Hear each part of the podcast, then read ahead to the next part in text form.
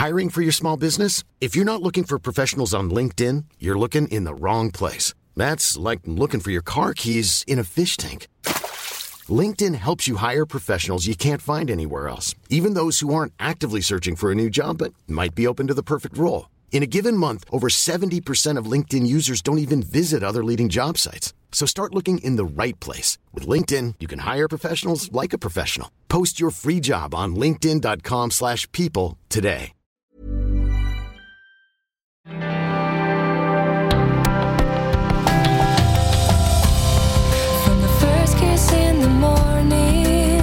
Sturm der Liebe, der offizielle Podcast.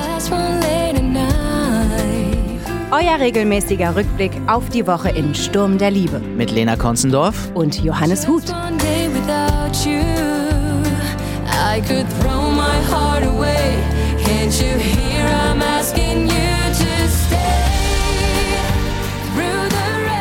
Servus, moin und hallo. Und herzlich willkommen zum offiziellen Sturm der Liebe Podcast Mit Lena Konzendorf. und Johannes Huth. Hier fahrt ihr alles rund um den Sturm, exklusiv, ungefiltert und aus erster Hand. Schön, dass ihr wieder dabei seid. Oh, wir freuen uns wahnsinnig über die Gäste, die heute kommen werden. Eins können wir vielleicht schon mal verraten. Sie arbeiten fleißig im Hintergrund und es ist wirklich eine Ehre, dass Sie heute da sind. Es ist super toll. Ich freue mich sehr. Es ist eine große Ehre und ich freue mich generell auf die Folge heute. Wir haben so viel zu besprechen. Was für eine Woche. Lasst uns erstmal zurückblicken. Also, macht euch einen Kaffee, schnallt euch an, lehnt euch zurück. Wie stürmisch war es? Recap. Dienstag. Freispruch. Alexandra vertritt Vincent vor Gericht und macht den richtigen Schachzug. Sie holt Anna in den Zeugenstand, damit die junge Pferdeliebhaberin das Herz des Richters erweichen kann. Die Strategie geht auf. Vincent darf seine Approbation behalten. Freizeit. Die turbulente Lage am Fürstenhof setzt Werner Saalfeld auch gesundheitlich etwas zu. Katja springt ihm zur Seite, übernimmt seine Termine und unterstützt den juristischen Kampf gegen die Veräußerung des Hotels. Werner erholt sich auf dem Golfplatz und schöpft neue Zuversicht. Mittwoch. Liebe im Fahrstuhl. Tom und Alexandra können ihre Leidenschaft kaum zügeln und werden bei ihrem Tête-à-Tête ausgerechnet von Yvonne erwischt. Zweimal. Obwohl sie dicht hält, ahnt Christoph, dass da etwas im Busch ist. Es hat Zoom gemacht. Anna und Vincent tanzen auf der Alm und küssen sich. Trotz der frischen Liebe verbringen die beiden den Abend mit Wilma, um ihr Gesellschaft zu leisten. Donnerstag. Duelliert euch an der alten Eiche. Christoph erfährt von Alexandras Affäre und lässt Tom fristlos kündigen. Aber die anderen Eigentümer stellen sich quer. Mitarbeiter aus Eifersucht zu kündigen ist höchst unprofessionell. Christoph muss die Niederlage einstecken. Tragisch, aber glücklich. Ihren Wunsch, mit einem Paraglider die Welt von oben zu sehen, kann Wilma sich nicht mehr erfüllen. Aber Anna findet eine Lösung und lässt mit ihr einen Drachen steigen. Kurz danach stirbt Wilma von Zweigen im Sonnenschein auf einer Bank. Der Drache steigt in den Himmel auf. Freitag. Wie du mir, so ich dir? Erik versucht seinen Frust durch therapeutisches Putzen zu überwinden. Yvonne selbst macht einen radikalen Vorschlag. Sie gibt ihm einen Freibrief zum Seitensprung. Wird so das Gleichgewicht in der Beziehung wiederhergestellt? Trauer und Fassade. Während Anna um Wilma trauert und sich Vorwürfe macht, sie zu sehr strapaziert zu haben, sieht Philipp seine große Chance. Er schleicht in die Suite seiner Großtante, um ihr Testament zu finden. Erfolglos. Stattdessen entdeckt er Wilmers Briefblock und findet heraus, dass Anna Wilmers Vermögen erben wird.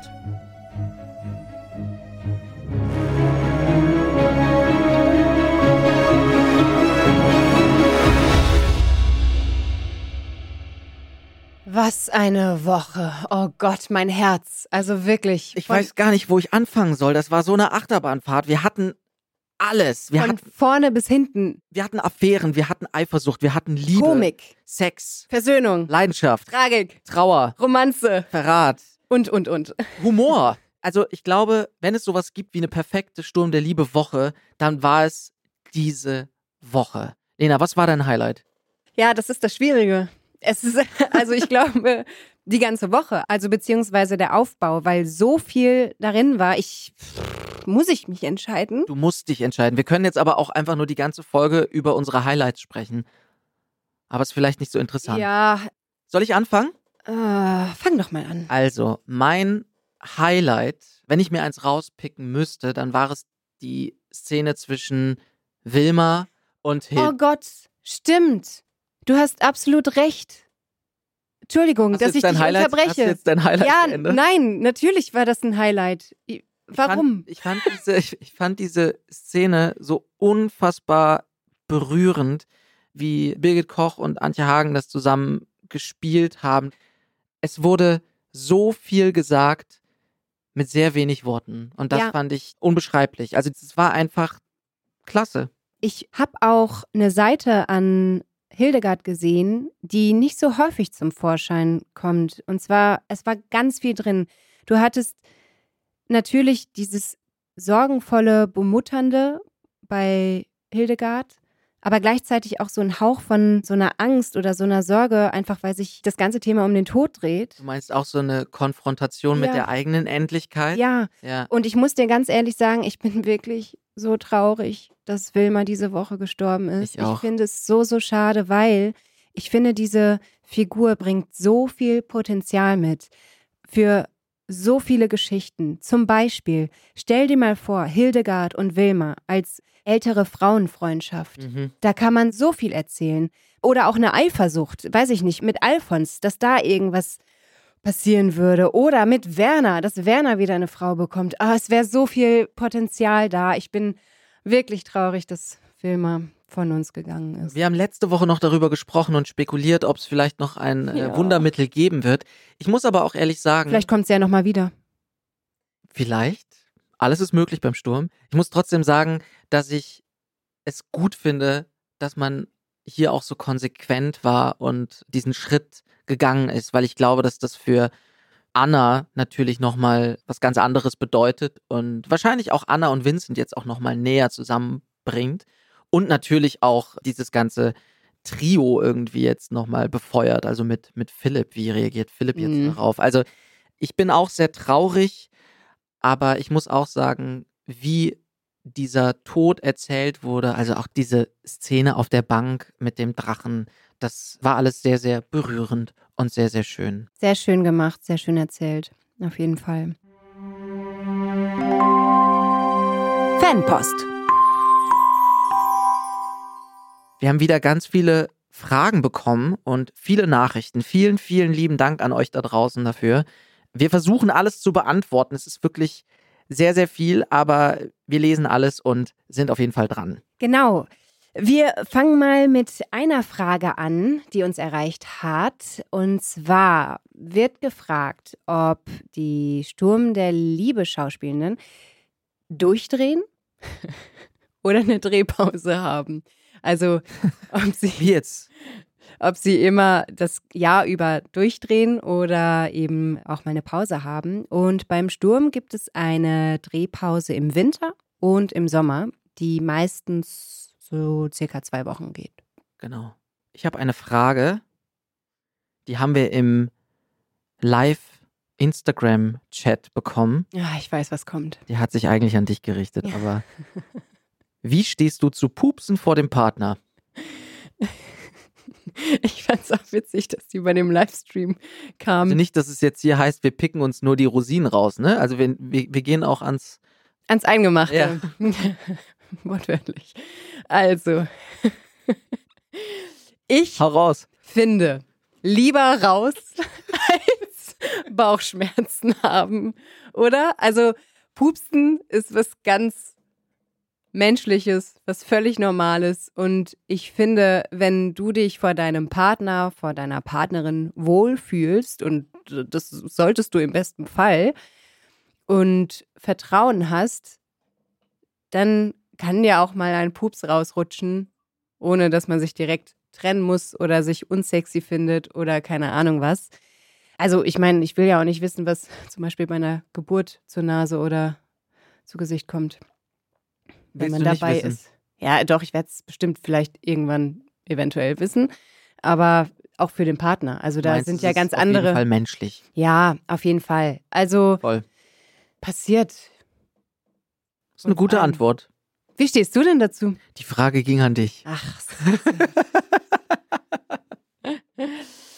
okay, gut, ich mach mal weiter. Ich habe eine Nachricht bekommen bei Instagram. Darüber habe ich mich sehr gefreut und die würde ich gerne mit dir teilen, Johannes. Mhm.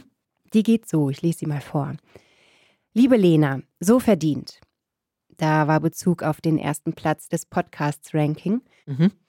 Ihr macht das aber auch echt super. Ich finde, der Podcast sollte sich etablieren und ein Dauerbrenner und Dauerjob bleiben. Ich bin nach der ersten Folge schon süchtig nach ihm und kann die Freitage schon kaum erwarten. Weißt du, was lustig ist? Ich habe genau die gleiche Nachricht bekommen und habe die auch rausgesucht. Copy and Paste. Copy and Paste. Meinst du, da hat einfach jemand uns. Aber es ist ja. Nein, ist ja fein. Ja, Ich- ja, voll, absolut. Ich muss sagen, ich habe äh, hab die auch rausgesucht und habe mich auch sehr darüber gefreut, über dieses Feedback. Und ja, das freut uns sehr Ja. und motiviert uns natürlich weiterzumachen. Und wir arbeiten auch daran, dass das ein Dauerbrenner wird und ein, ein hoffentlich ein Dauerpodcast. Und vielen, vielen, vielen, Dank. vielen Dank dafür. Absolut. Das Ganze geht auch nur mit euch. Also das heißt, bitte, wenn ihr Anregungen habt, Wünsche, Beschwerden, ich kann es nur immer wiederholen, dann schreibt uns einfach. So, ich habe noch einen Kommentar, der richtet sich an uns beide. Oha. Passen gut zusammen. Beide gleich kindisch. ich finde das eigentlich ein Kompliment. Das stimmt. Ich bin gerne kindisch. Ich möchte mir auch immer mein inneres Kind behalten. Ja, ich auch. Also ich finde, das ist überhaupt nichts Negatives. Das wird ganz oft so abgetan als, ah, man ist so kindisch und ich finde es eigentlich Das ganz ist ja gut. auch kindisch. Ja. Ich finde es ganz gut, irgendwie die Welt auch manchmal aus einem anderen Blickwinkel zu betrachten. Ich glaube, es ist auch übrigens sehr wichtig für unseren Job. Sowieso. Mhm. Und es gibt nicht umsonst das Sprichwort, Betrunkene und Kinder sagen immer die Wahrheit. Also vielen, vielen lieben Dank für diesen Für diesen Kommentar.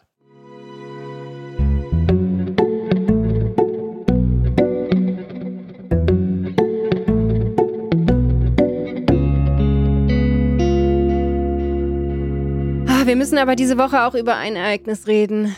Wir haben es schon angesprochen. Wilmers Tod. Ja. Das ist, glaube ich, für viele ein großes Tabuthema. Also gerade der Tod. Hm. Dabei ist es ja ein Thema, was uns alle früher oder später einmal betreffen wird. Und deswegen finde ich es auch gut, dass wir da heute ein bisschen drüber sprechen werden. Ja, ich finde es auch gut, dass die das mal gezeigt haben. Also nicht zum ersten Mal, aber sowas gehört halt eben dazu.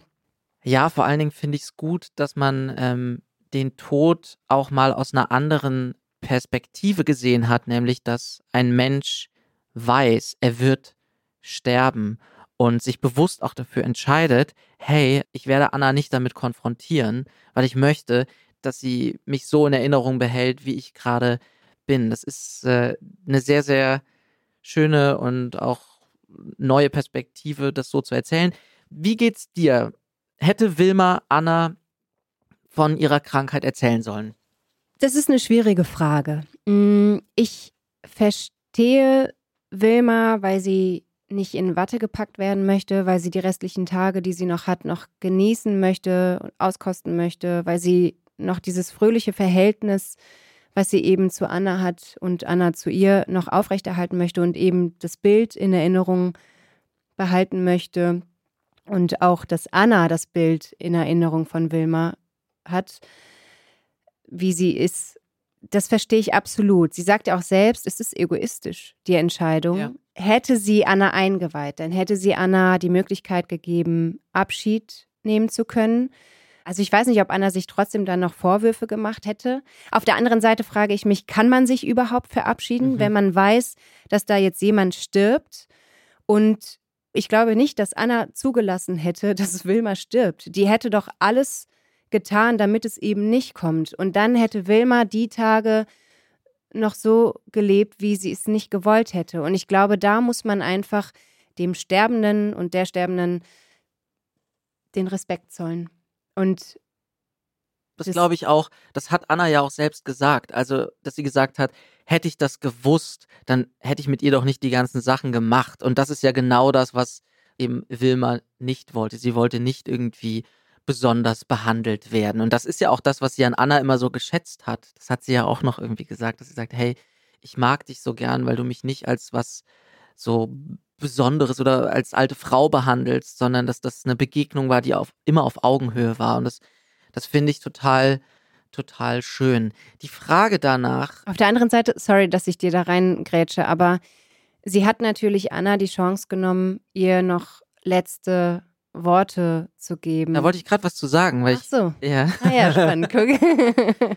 weil ich bin mir nicht sicher, weil ich glaube, jeder geht mit so einer Information anders um. Ich bin mir nicht sicher, ob Anna die Gelegenheit genutzt hätte, sich zu verabschieden, weil das äh, genau das, was du eben gesagt hast. Ich glaube, sie wäre eher damit beschäftigt gewesen, alles in der Welt Mögliche zu tun, um Wilma zu heilen. Wahrscheinlich wäre wär sie beim Niederbühl die ganze Zeit aufgetaucht und hätte gesagt, so bitte, bitte, es muss doch irgendeine Lösung geben. Und dann hätten sie all diese Erfahrungen nicht mehr gemacht. Ja. Also ich weiß nicht, und das meine ich überhaupt nicht despektierlich, ich weiß nicht, ob Anna diese Reife schon hat, dann auch zu sagen, hey, okay, ich akzeptiere das und ich nutze die Zeit jetzt, mich von dir zu verabschieden. Es gibt ja dieses antizipierte Trauern. Ich weiß gar nicht, ob das was mit Reife zu tun hat. Ich glaube schon. Ja? Ich glaube, also wie gesagt, ich meine das nicht despektierlich. Ich glaube, das ist einfach eine persönliche Charaktereigenschaft. Mhm. Also es gibt dieses antizipierte Trauern, weil ich mich selbst tatsächlich jetzt so auch in den letzten Jahren viel und auch gerade arbeitstechnisch viel mit Trauer beschäftige, wo man schon trauert, obwohl der Mensch noch lebt. Wenn man weiß, dass dieser sterben wird. Genau. Und ähm, die Frage ist halt wirklich, ähm, hätte Anna das gekonnt? Und was hätte es für die Beziehung bedeutet? Ja. Ja, ich glaube auch, sie hätte es nicht einsehen können. Und ich glaube, da vermischen sich super starke Gefühle, Wut, Trauer, Verzweiflung, dieses Klammern an Hoffnung, dieses Rennen zum Dr. Niederbühl. Ja. Und dann hätte sie wahrscheinlich das auch verdrängt irgendwie, dass das irgendwann passieren wird. Mhm. Ich finde zum Beispiel, dass Vincent sehr wohl diese Eigenschaft hat. Deswegen glaube ich auch, dass die beiden ganz gut zusammenpassen, Anna Mhm. und Vincent. Weil er es ja für sich behalten musste und den Wunsch von Wilma respektieren musste, Anna nichts von der Krankheit zu erzählen. Aber hätte Vincent es nicht sagen sollen? Das äh, ist wieder so eine Zwickmühle. Vincent gerät die ganze Zeit in so Zwickmühlen, wo er sich dafür entscheiden muss. Er, er kann eigentlich nur das Falsche machen, ne? Also das gleiche mit Philipp und Zoe. Erzählt er Anna davon, dass Philipp was mit Zoe hat? Äh, Also, das ist wirklich wie so ein Minenfeld um ihn herum und er gerät da immer so rein. Der tut mir ein bisschen leid gerade. Ich glaube, er hat die richtige Entscheidung getroffen, weil er hat Wilmers Wunsch respektiert und Wilma ist in dem Fall diejenige, die betroffen ist und die, glaube ich, selbst entscheiden kann, wem sie es sagt und wem nicht. Das finde ich auch so. Ich finde auch gut, wie er generell damit umgegangen ist. Er hat ja auch immer wieder gesagt, hey, möchtest du ihr das nicht sagen? Also er hat Mhm. schon auch er ja, probiert, genau. ja, voll. Ja, Wie glaubst du, wird Anna jetzt mit diesem Verlust umgehen? Wird sie sich noch verabschieden können? Äh, ich denke bei einer Beerdigung. Ja. Sie wird mit Sicherheit für sich vielleicht noch mal so ein paar Aktivitäten machen, die sie mit Wilma vorher gemacht hat. Mhm. Noch mal so eine Reise für sich machen und vielleicht an die Orte fahren, wo sie Mhm. waren und da irgendwie für sich so eine Abschiedsreise zu machen.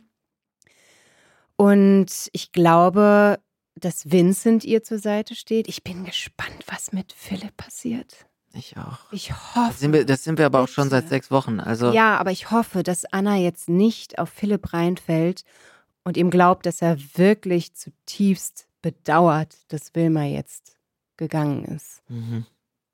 Wie stellst du dir Wilmas Beerdigung vor? Also, hat sie viele Menschen, die sie da am Fürstenhof hat? Ich könnte mir vorstellen, dass es ein kleinerer Kreis ist. Ja.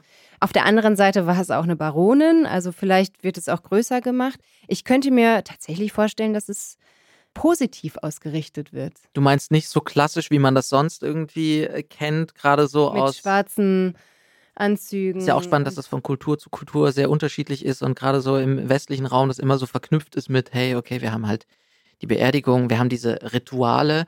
Ich kann mir auch vorstellen, dass Wilma sich eine Beerdigung gewünscht hat, die jetzt vielleicht nicht nach einem klassischen Ritual funktioniert. Ja. Das ist bei mir übrigens auch so, Johannes. Falls ich mal sterben sollte und Oh du noch da wir- bist, okay. dann Na, na, na komm, dann äh, Okay, dann gebe ich dir Ich jetzt- finde, man, man Also- kann da ruhig drüber sprechen. absolut. Ich würde mich wahnsinnig darüber freuen, auch wenn ich dann nicht mehr da bin. Aber wenn gefeiert wird. Dass ich auf deiner Hochzeit tanze. Ja, auch. Dass man sich bunt anzieht, dass man Musik Dass man dich lässt. feiert. Nicht mich feiert, aber dass man Ich feiere dich. froh darum ist, dass man mich gekannt hat. Das Leben feiern. Ja, das Leben feiern. ist, ich ja. glaube, das, das größte Problem, was ich so mit Tod habe, ist, dass man das Thema die ganze Zeit ausklammern möchte. Und es, ich habe das schon zu Beginn gesagt, ich glaube, es hat viel damit zu tun, dass man an die eigene Vergänglichkeit irgendwie erinnert wird und man das Gefühl hat, das macht doch alles überhaupt keinen Sinn, weil plötzlich ist alles so unfassbar sinnlos. ja, und aber trotzdem so- hattest du ein Leben. Und das ist aber genau das Ding, weil wenn alles so sinnlos erscheint, glaube ich, dann muss man das Leben doch umso mehr feiern. Genau. Und äh, auch wenn es wie ein Kalenderspruch klingt, den Tag tatsächlich, ja, so verbringen, als wäre es der letzte. okay, genau.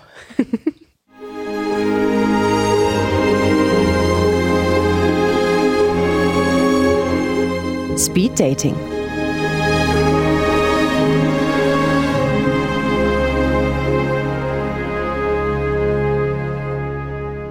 Liebe Lena, ich bin so aufgeregt und freue mich jetzt sehr auf unsere nächsten beiden Gäste. Die beiden sind, glaube ich, lieber im Hintergrund und deswegen ist das gerade was sehr Besonderes und ich, ich freue mich sehr, dass sie heute hier sind. Ich würde sie beschreiben als die Köpfe oder das Gehirn Ja, von Sturm der Liebe. Und deswegen sage ich jetzt herzlich willkommen, liebe Claudia Köhler, Chefautorin von Sturm der Liebe und Annette Bott, Chefdramaturgin von Sturm der Liebe. Hallo Johannes. Hallo Lena. Johannes, hallo Lena. Schön, dass wir da sein dürfen. wie schön, dass ihr da seid. Vielen, vielen Dank. Ich hoffe, euch geht's gut. Seid nicht allzu nervös. Doch. Geht. Ist für euch auch eine neue Situation. Ich habe mich wirklich sehr darüber gefreut, weil ich glaube, das ist wirklich was sehr, sehr Besonderes, dass ihr jetzt vor das Mikro tretet und auch den Zuschauerinnen und Zuschauern Rede und Antwort geben werdet über eure Arbeit. Ganz kurz für uns, wie würdet ihr euren Beruf beschreiben? Was macht eine Chefautorin, was macht eine Chefdramaturgin? Also ich bin eher für die Geschichten zuständig, die ich mir mit den Kollegen ausdenke. Da haben wir langlaufende, wir nennen es Futures, woanders heißt es Majors, oh, was die Haltung betrifft. Das wisst ihr ja noch aus eurer aktiven Zeit. Claudia, Claudia, wie geht's mit mir weiter? wie soll ich diese Szene spielen? ähm, dafür bin eher ich zuständig und Annette ist sozusagen für die Bücher, den Dialog, die Feinabstimmung. Das ist eher ihr Bereich. Genau. Ich habe das Glück, dass ich im Gegensatz zu Claudia nicht täglich vor dem berühmten weißen Blatt Papier sitze und die erfinden ja wirklich jeden Tag 45 Minuten, fünfmal die Woche. Wahnsinn. Ich komme erst nach der Erfindung der Geschichten. Auf mir landet dann schon beschriebenes Blatt Papier, also Dialogbücher von ganz vielen externen Autoren. Und letztendlich geht es dann darum, wie erzählen wir die Geschichten, wie erwecken wir neue Figuren, wir haben ja ständig neue Figuren auch zum Leben. Wie spricht wer? Und dass das dann alles einen Guss hat, weil jeder Autor hat ja so ein bisschen eine andere Schreibe. Und das ist eigentlich meine Aufgabe, dass das zum Schluss alles rund ist, passt, keine Anschlussfehler, dass wir uns nicht mal wiederholen aus Versehen. Und ja, Schön. Hiring for your small business? If you're not looking for professionals on LinkedIn, you're looking in the wrong place. That's like looking for your car keys in a fish tank. LinkedIn helps you hire professionals you can't find anywhere else, even those who aren't actively searching for a new job but might be open to the perfect role. In a given month, over 70% of LinkedIn users don't even visit other leading job sites. So start looking in the right place. With LinkedIn, you can hire professionals like a professional. Post your free job on linkedin.com/people slash people today. Und was würdet ihr sagen, was ist das Schönste an eurem Beruf? Wenn es aufgeht, wenn was klappt. Also wirklich, ist zum Beispiel ein Beispiel, weil ich jetzt gerade den Johannes vor mir sehe, Rolle Gary, meine Güte. Da dachten wir uns auch, haben wir uns da ein Ei gelegt, weil er war wirklich äh, toll erfunden von Claudia und ihren Leuten. Und dann hast du den im Dialog, puh, wie spricht der? Und jeder Autor, wir hatten, kannten die Besetzung noch nicht, gar nichts. Hat ihn erstmal anders geführt. Da gab es Bücher, da war ein Sprücheklopfer, hat einen Witz nach dem anderen gemacht, wo ich dann irgendwann dachte, uh, der nervt. Und irgendwann kommt man drauf, geht klar, das ist dieser berühmte Satz, glaube ich, von ihm, dass er eher wortkarger ist, aber auch nicht dumm. Also er hat schon auch ein Wissen. Und das ist so ein Randtasten. Und das war wirklich großartig, als man dann gemerkt hat, Gary funktioniert. Und dann hast du, Johannes, ja auch noch ganz viel mitgebracht. Und das sind so Sachen, da freut man sich. Das ist total schön, wie du es beschreibst. Das heißt, das Ganze ist auch ein Prozess. Also das ist ja das Schöne, glaube ich, gerade an einem täglichen Format, weil eben so viel entsteht, dass es so ein riesen, riesen Prozess ist, der sich ja. überall hin äh, entwickeln kann. Und das finde ich auch sehr, sehr besonders, gerade beim täglichen Format. Ja, oder jetzt die Figur Theo. Großartig ja. erfunden, finde ich, aber auch für einen Dialog erstmal, puh, wie Schwierig, der? Ja. Der spricht ja nicht wie ein Erik oder, ne? Also die, ist ja mhm. jede Figur anders. Und da musst du dich vortasten. Die Autoren bringen sich da auch sehr mit ein, aber bis das dann eine Linie hat, dauert es oft. Und wenn es dann klappt, also ich kann mich da immer noch freuen. Mhm. Ja. Ich stelle mir das auch sehr spannend und aufregend vor, wenn so eine neue Figur erfunden wird und ihr sie dann zum ersten Mal auf dem Bildschirm seht. Also da seid ihr mit Sicherheit auch ein bisschen nervös oder so wahrscheinlich, ja? Ja, ja total. Also gerade bei einer Figur wie Gary, ich war ja schon von Johannes am Casting äh, hingerissen und bezaubert von dem kleinen Impro-Witz, den du da gerissen hast. Das war schon eine sehr spezifische äh, Figur. Und wir mussten uns ja alle rantasten und du ja auch. Ja. Dieser gemeinsame kreative Prozess, das finde ich auch immer wieder so toll. Oder was ich auch schön finde, ist, jetzt wenn was, sag ich mal, was ganz Schlimmes passiert, jemand wird krank oder ein Schauspieler hat eine Not-OP und du musst sozusagen im laufenden Dreh am offenen Herzen jetzt äh, sozusagen da chirurgisch eingreifen. Und dann gehe ich manchmal stundenlang hier übers Gelände spazieren und denke, Gottes Willen, was mache ich jetzt? Mhm. Und dann kommt plötzlich die Idee und ich renne mit dieser Idee ganz aufgeregt zurück und ras zur Producerin und sage, ja, ich glaube, ich hab's, ich hab's. Und dann, bumm, und das geht auf. Also, dass man es wirklich immer wieder retten kann. Aber das ist auch wirklich das Bewundernswerte an Claudia. Wie oft wirklich werden dir Geschichten gekippt, weil da sprechen ja dann doch einige Leute mit rein oder es funktioniert dann doch was nicht, weil, wie auch immer. Und dann erstmal großer Frust. Und bei Claudia, ich würde sagen, zwei Sekunden später, Na ich ja. habe eine Idee. Zehn Minuten. Zehn Minuten. Und dann ist die Freude wieder da. Ja. Ich finde, das ist ein Wahnsinn, also auch ein Riesenkompliment von mir, weil ich erinnere mich da an sehr, also nicht sehr viele Momente, aber so einen Moment, den ich gerade vor Augen habe, war Josies Hochzeit, wo es plötzlich hieß, Tanja Laneus Corona. hat Corona. Ja. Und wie erzählen wir das, dass einfach die Mutter nicht, dass die Mutter ist. nicht da ist? Und äh, da dann irgendwie so schnell drauf zu reagieren und zu sagen, okay, okay, okay, okay, wir müssen das irgendwie einbauen. Und äh, nicht nur sich das Ganze auszudenken, sondern das natürlich dann auch noch mit der Produktion irgendwie in den Einklang zu kriegen. Was ist schon gedreht? Was muss man? Also, das ist äh, unfassbar. Riesenkompliment an euch da, weil ich glaube, das haben viele oft nicht auf dem Schirm, was es bedeutet, äh, du hast es eben schon gesagt, Annette, so viel Inhalt einfach täglich zu schreiben und zu produzieren. Das und dann aber noch eingreif, eingreifen ja. zu können, wenn etwas gerade los ist. Ja. ja. oder auch bei dieser Hochzeit, da war es ja dann auch noch so, dass der Pfarrer, der bereits schon angedreht war, auch Corona hatte. Ja. Und das ist dann die berühmte Szene, die ich so saulustig fand, wo du mit Shirin in dem kleinen Auto ankommst und sagst, da hinten steht der Papst, weil wir da einen Komparsen nur von hinten zeigen konnten, ja. weil ja. der Schauspieler auch mit Corona zu Hause lag. Und das ist dann ja, es lebe die Spontanität. Das, das stimmt. Kam ja, was Schönes Wahnsinn. raus. Das stimmt. Ist es auch das Anstrengendste daran oder was würdet ihr als das Anstrengendste bezeichnen? Wenn ich frech sein darf, würde ich sagen, Gespräche mit Schauspielern. also für mich ist es das Anstrengendste wirklich der Anruf von der Aufnahmeleitung. Rolle XY ist krank. Morgen haben wir vier Bilder, fünf Bilder mit Ihnen im Studio. Können wir die auch ohne drehen?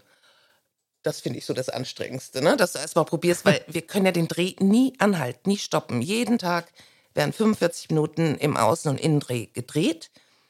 Und dann kannst du, wenn einer krank ist, ein paar Bilder verlegen oder schieben. Aber irgendwann geht es dann wirklich, und man will die Geschichten ja halten, ums Umschreiben. Und das finde ich sehr anstrengend. Das ist es auch. Nee, jetzt mal Scherz beiseite.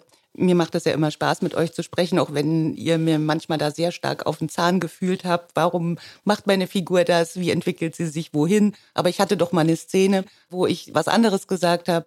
Und wir produzieren ja oder plotten ja 135 Szenen in der Woche. Und dann fällt es mir manchmal schwer, wenn ihr gerade im Dreh seid, das ist ja zehn Wochen schon wieder her von mir, vom Plot, dann zu sagen, was genau jetzt in dieser Szene hundertprozentig aktuell da Phase ist. Ich finde es sehr anstrengend, dieses Produktionskorsett. Also wir haben ja extrem starke Vorgaben von der Produktion, wie viel Studio, wie viel AD. Ich muss an den Kostümaufwand denken, an die Maskenzeiten muss man mitdenken, wie viele Komparsen haben wir und dass die ganzen Drehtage immer wieder aufgehen und dass man innerhalb dieses doch sehr engen Korsetts äh, es schafft, mit den Kollegen natürlich, wir machen es ja nicht alleine, immer wieder es schafft, für unser Format, und das muss man, glaube ich, auch nochmal betonen, für unser Format nochmal eine neue Wendung, nochmal einen neuen Dreh, nochmal eine interessante Figur zu entwickeln, weil die Serie auch schon 18 Jahre alt ist und mhm. natürlich wiederholt sich an einem bestimmten Punkt. Das, das kann man gar nicht äh, verhindern.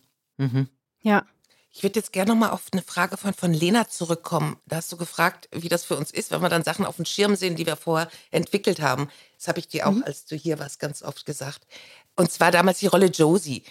Mit dicker Brille, eine pummelige Figur, die über ihre eigenen Füße stolpert. Und dann weißt du immer nicht, wie geht sowas auf und überhaupt. Dann kamst du als zauberhaft, wunderhübsche Schauspielerin und wir dachten, oh, hoffentlich geht das, was wir viele, viele Wochen vorher schon geschrieben haben, auf. Und dann habe ich diese eine Szene gesehen im Park, wo du deinen Traummann siehst. Ist. Genau. Ja. Stolperst, die Brille sitzt schief, du versteckst dich hinter einem Busch und guckst so unfassbar komisch, wo ich dachte, ja, es funktioniert. Die ganze Staffel, das ist Josie. Ja. Da habe ich mich damals auch sehr gefreut. Das muss man jetzt auch mal sagen. Das ist schön, danke schön. Ja, aber da muss dann, das muss auch zusammenpassen dann. Also haben wir auch oft Glück. Ja, absolut. Ja, ja, vielen, vielen Dank. Wie viele Leute sind äh, am Schreibprozess beteiligt? Könnt ihr das irgendwie umreißen? Also ja. so wirklich, wenn wir jetzt von allen sprechen? Ja, also wir haben zwei getrennte Teams. Die einen Leute sind für die Outlines und für den Plot zuständig, so wie auch Annette und ich getrennt sind sozusagen. Wir haben ungefähr 14 Outliner, die in einem rotierenden System arbeiten, weil wenn man 45 Minuten am Tag macht, muss man immer wieder Auszeiten haben. Also sonst würde man das nicht allzu lange durchhalten. Und Annette, wie viel habt ihr externe Drehbuchleute? Ich habe externe Drehbuchautoren 18. Das klingt jetzt wow. wahnsinnig viel, aber es werden ja fünf Folgen pro Woche geschrieben. Mhm. Also ja. sprich, im Schnitt schreibt man alle drei, vier Wochen ein Drehbuch. Die Leute haben immer eine Woche dafür Zeit. Dann kommen diese Drehbücher, sprich in meine Abteilung. Und dann habe ich nochmal drei wunderbare Dramaturginnen vor Ort sitzen, die diese Bücher auch bearbeiten im Sinne von, Anschlüsse, weil manchmal haben wir im Vorblock ein bisschen was geändert und ziehen das dann mit. Und ähm, Wiederholungen, weil die Autoren extern sitzen zu Hause und bringen da viel Wissen mit ein, wissen aber nicht, dass der Autor vom Vorbuch das auch schon geschrieben hat. Und dann wird so ein bisschen gefeilt noch. Dann gibt es mit diesen Büchern Buchsitzungen, wo die Redaktion, die Produktion dabei ist. Dann gibt es nochmal Änderungswünsche. Dann wird das in unserer Abteilung umgeschrieben und dann gibt es jeden Freitag und wir haben es bislang immer geschafft, jeden Freitag fünf Drehfassungen, die an die Produktion, an die Schauspieler, an alle rausgehen. Und dann gibt es nochmal Regiesitzungen, die mache ich dann wieder, weil von der Regie dann viele Fragen kommen zur Haltung der Figur, zur Figurenführung.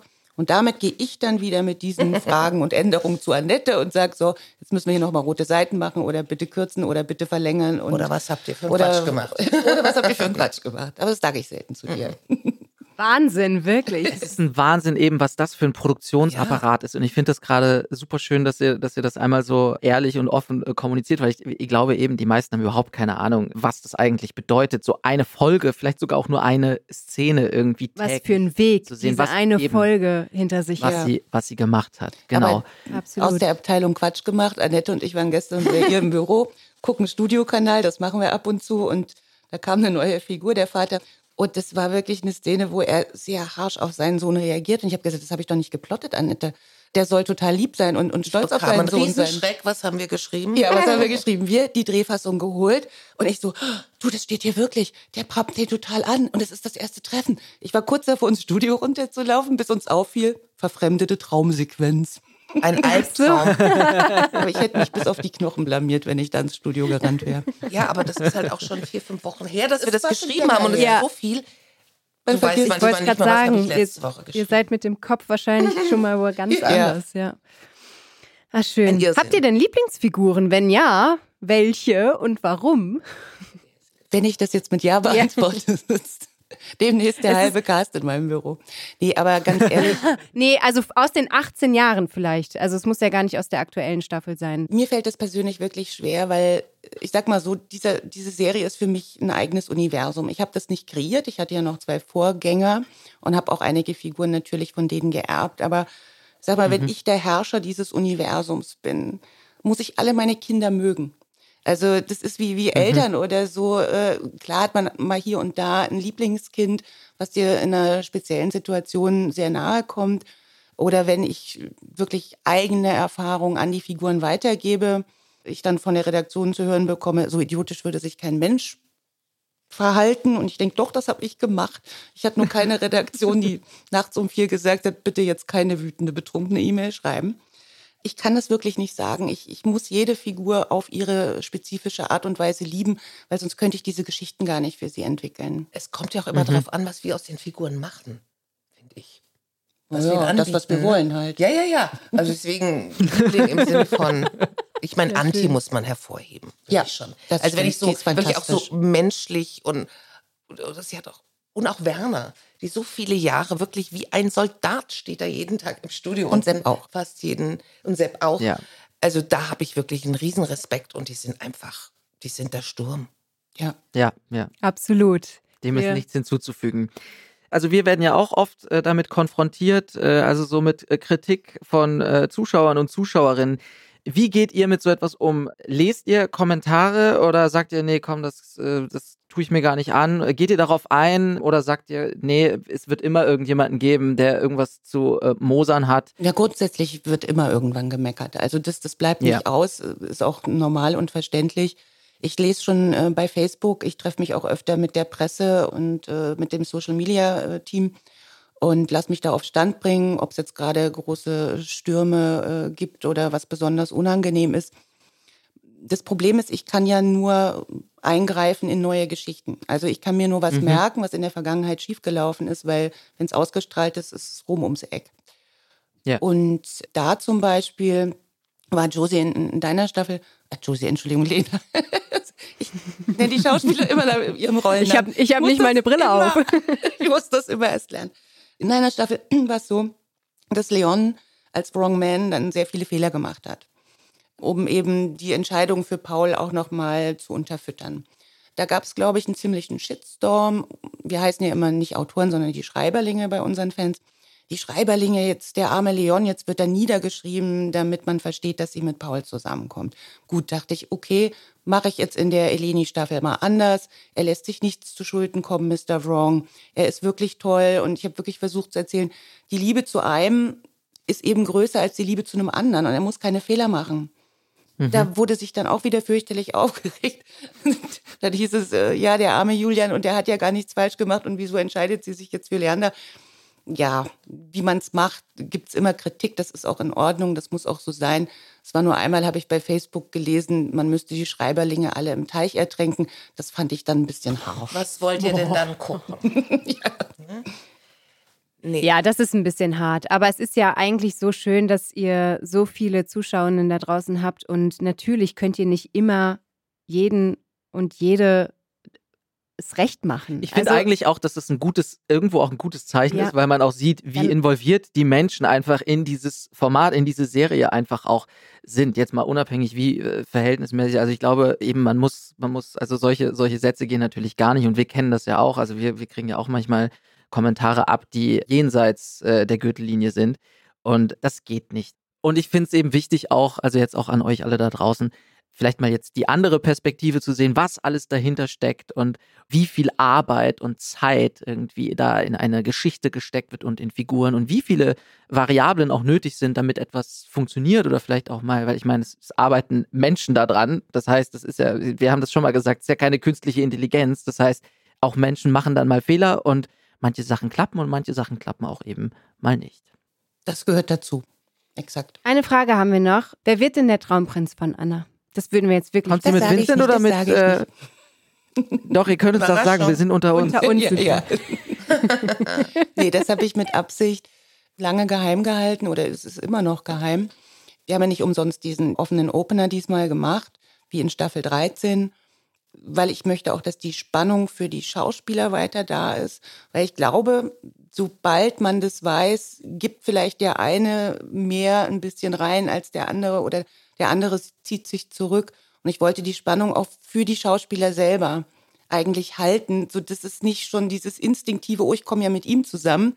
Und da legt man vielleicht dann doch ein bisschen mehr Wärme in den Blick oder so. Das wollte ich halt vermeiden. Das heißt, es weiß wirklich außer dir noch niemand. Ja, die Redaktion weiß es natürlich, weil die Endfuture äh, wurde fertig gemacht und äh, die mussten natürlich ihr Go geben. Aber ich habe es auch versucht, so zu plotten mit den Kollegen, dass wir sehr, sehr lange es tatsächlich noch ändern können.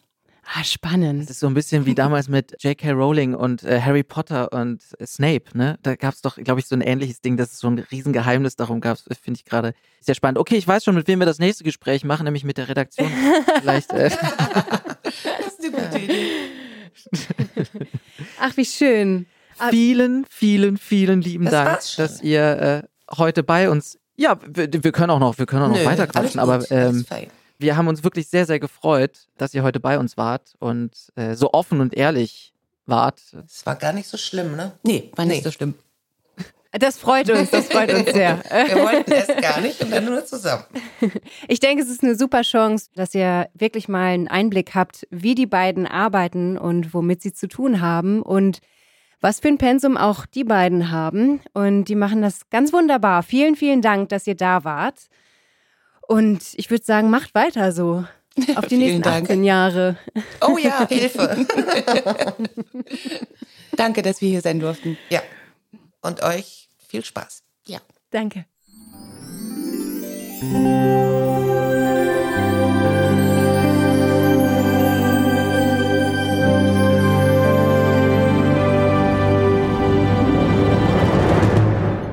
Okay, was ein Interview, Wahnsinn. Es war mega spannend. Ich fand es wirklich ganz, ganz toll. Also, wenn ihr Vorschläge habt, wen wir noch zu uns einladen sollen oder welche Perspektive ihr unbedingt mal kennenlernen wollt, dann schreibt uns einfach eine E-Mail an info@sturm der Liebe-podcast.de oder einfach per Instagram oder Facebook.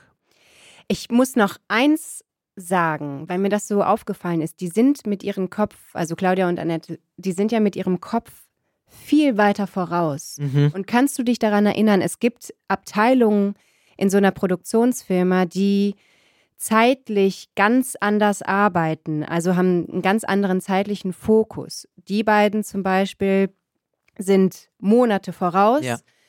Wir Schauspielende, wir sind relativ aktuell, vielleicht noch eine Woche oder bis zu sechs Wochen haben wir eventuell im Kopf.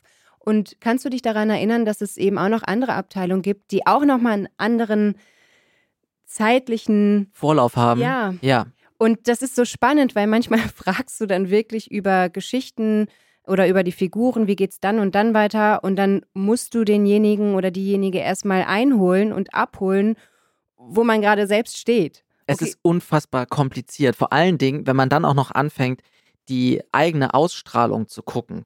Weil dann ist man ja wieder zurück, also als Schauspieler und Schauspielerin, zurück in der Zeit. Also das kann sehr verwirrend sein. Also deswegen war das jetzt auch nochmal schön, das von den beiden so erzählt zu bekommen. Ja, gebt uns da gern mal Feedback.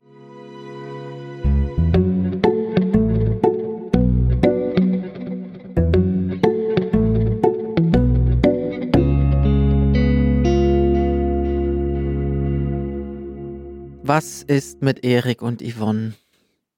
Erik wohnt jetzt bei Michael, Nicole und Helene. Und ich habe das Gefühl, der krempelt da den Haushalt ganz schön um.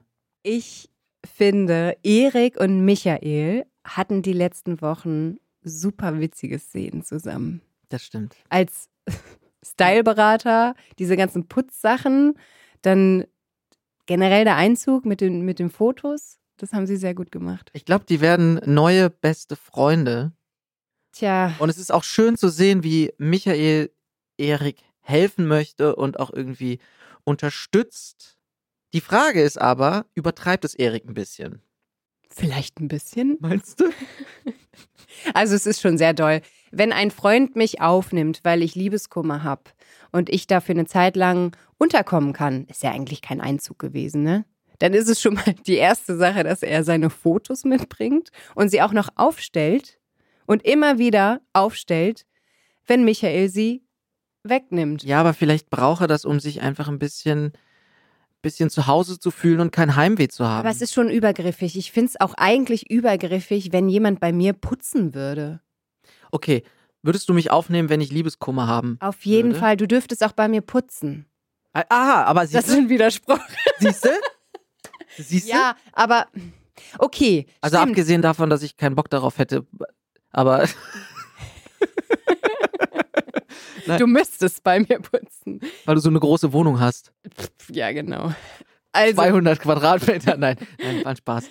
also ich glaube, wenn du Liebeskummer hättest und bei mir einziehen würdest für eine Zeit lang oder unterkommen würdest und einfach anfangen würdest zu putzen, ja, dann würde ich dich vielleicht erstmal lassen, aber ich würde eher auch das Gespräch suchen mit Mhm. dir. Und wenn es mich doll nerven würde oder in meinem Bereich einschränken würde, dann würde ich das Gespräch suchen und mit dir darüber sprechen. Auf der anderen Seite, wenn Freunde in außergewöhnlichen Situationen sind, dann hat man seine Frustrationsgrenze, glaube ich, auch woanders. Das ist eben die große Preisfrage. Also, wo liegt die Grenze bei Michael? Ja, ich glaube, das Putzen ist ihm nicht so wichtig, deswegen hat er da bisher noch nicht Es eingegriffen. geht mehr um die Fotos. Ich glaube, da geht es eher um die Fotos und um den Stolz und um das Selbstbewusstsein und den Selbstwert. Mhm. Könnte ich mir vorstellen. Naja, vielleicht ist ja auch der Gedanke dahinter, es fängt mit Fotos an und nachher hat er die ganze Wohnung umgestellt. Ja, weil du bist ja auch immer noch Gast da. Ich glaube, das ist der Unterschied. Ich glaube, Erik sieht sich da nicht mehr so richtig als Gast. Und da verschwimmen die Grenzen so miteinander.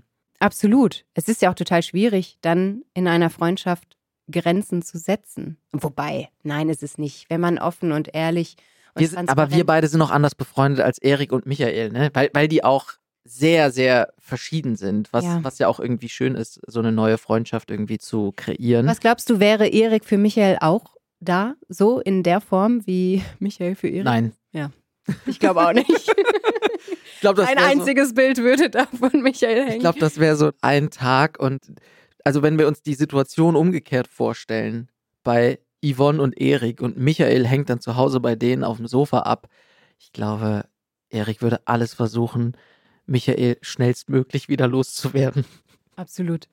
Und gar nicht mal, weil er es böse meint, sondern das hat, glaube ich, auch mit Eriks Ordnungszwang zu tun. Und ich glaube, das ist genau der Punkt. Das sehen wir nämlich hier gerade in der Wohnung von Michael und Helene, dass Erik da einfach nicht anders kann. Und deswegen fand ich es auch so schön, dass er zusammen mit Helene unbedingt putzen muss, weil beide die gleichen Mechanismen haben und, Und äh, wie sie sich da so. gegenseitig hochschaukeln. Ja, das ist toll. Und das war aber schön, weil dann ab dem Zeitpunkt, wo Michael dann gesagt hat, okay, es reicht, ihr müsst euch beide einfach zusammenreißen, Waren die ein Team. wie die plötzlich ein Team wurden. Ja, es war, ja, es war gut. Hä? Du, was? Wie? Du verstehst es doch alles gar nicht. Echt, das regt sich jetzt hier so auf. Ja, ich bin sehr gespannt, wie das mit Erik und Michael noch weitergeht. Du musst dir keine Sorgen machen, sollte ich bei dir aufschlagen, ich werde nicht deine Wohnung putzen und umstellen. Schade.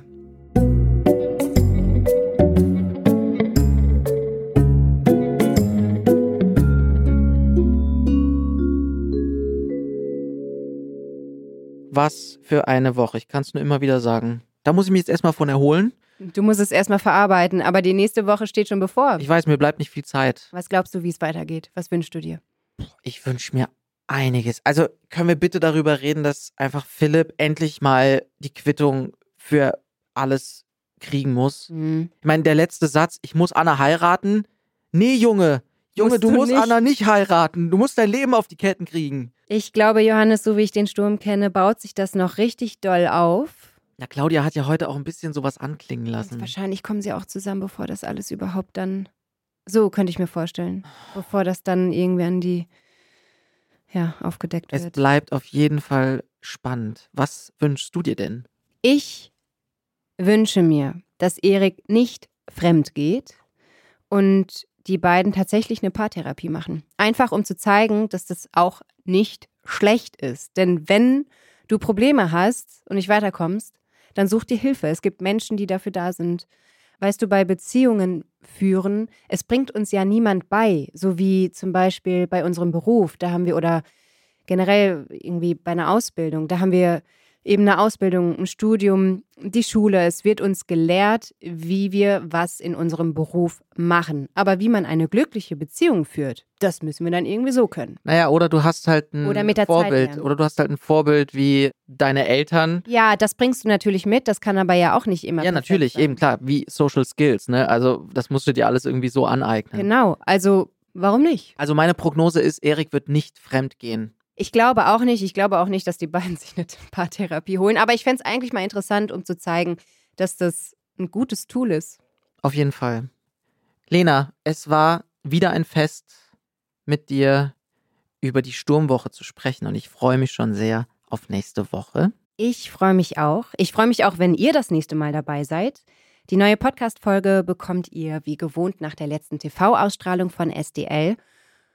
Und falls ihr Fragen, Wünsche, Anmerkungen, Beschwerden oder Komplimente habt, könnt ihr die an info@sturmderliebe-podcast.de schicken oder einfach bei Instagram oder Facebook. Ihr findet uns unter Sturm der Liebe Podcast. Und natürlich nicht vergessen, den Podcast zu abonnieren, eine Bewertung zu hinterlassen, dann verpasst ihr auch keine Folge mehr. Lena, ich wünsche dir eine schöne Woche. Ich wünsche euch eine schöne Woche. Passt auf euch auf. Das wünsche ich dir auch. Habt eine gute Zeit, macht es euch fein. Servus, ciao und tschö.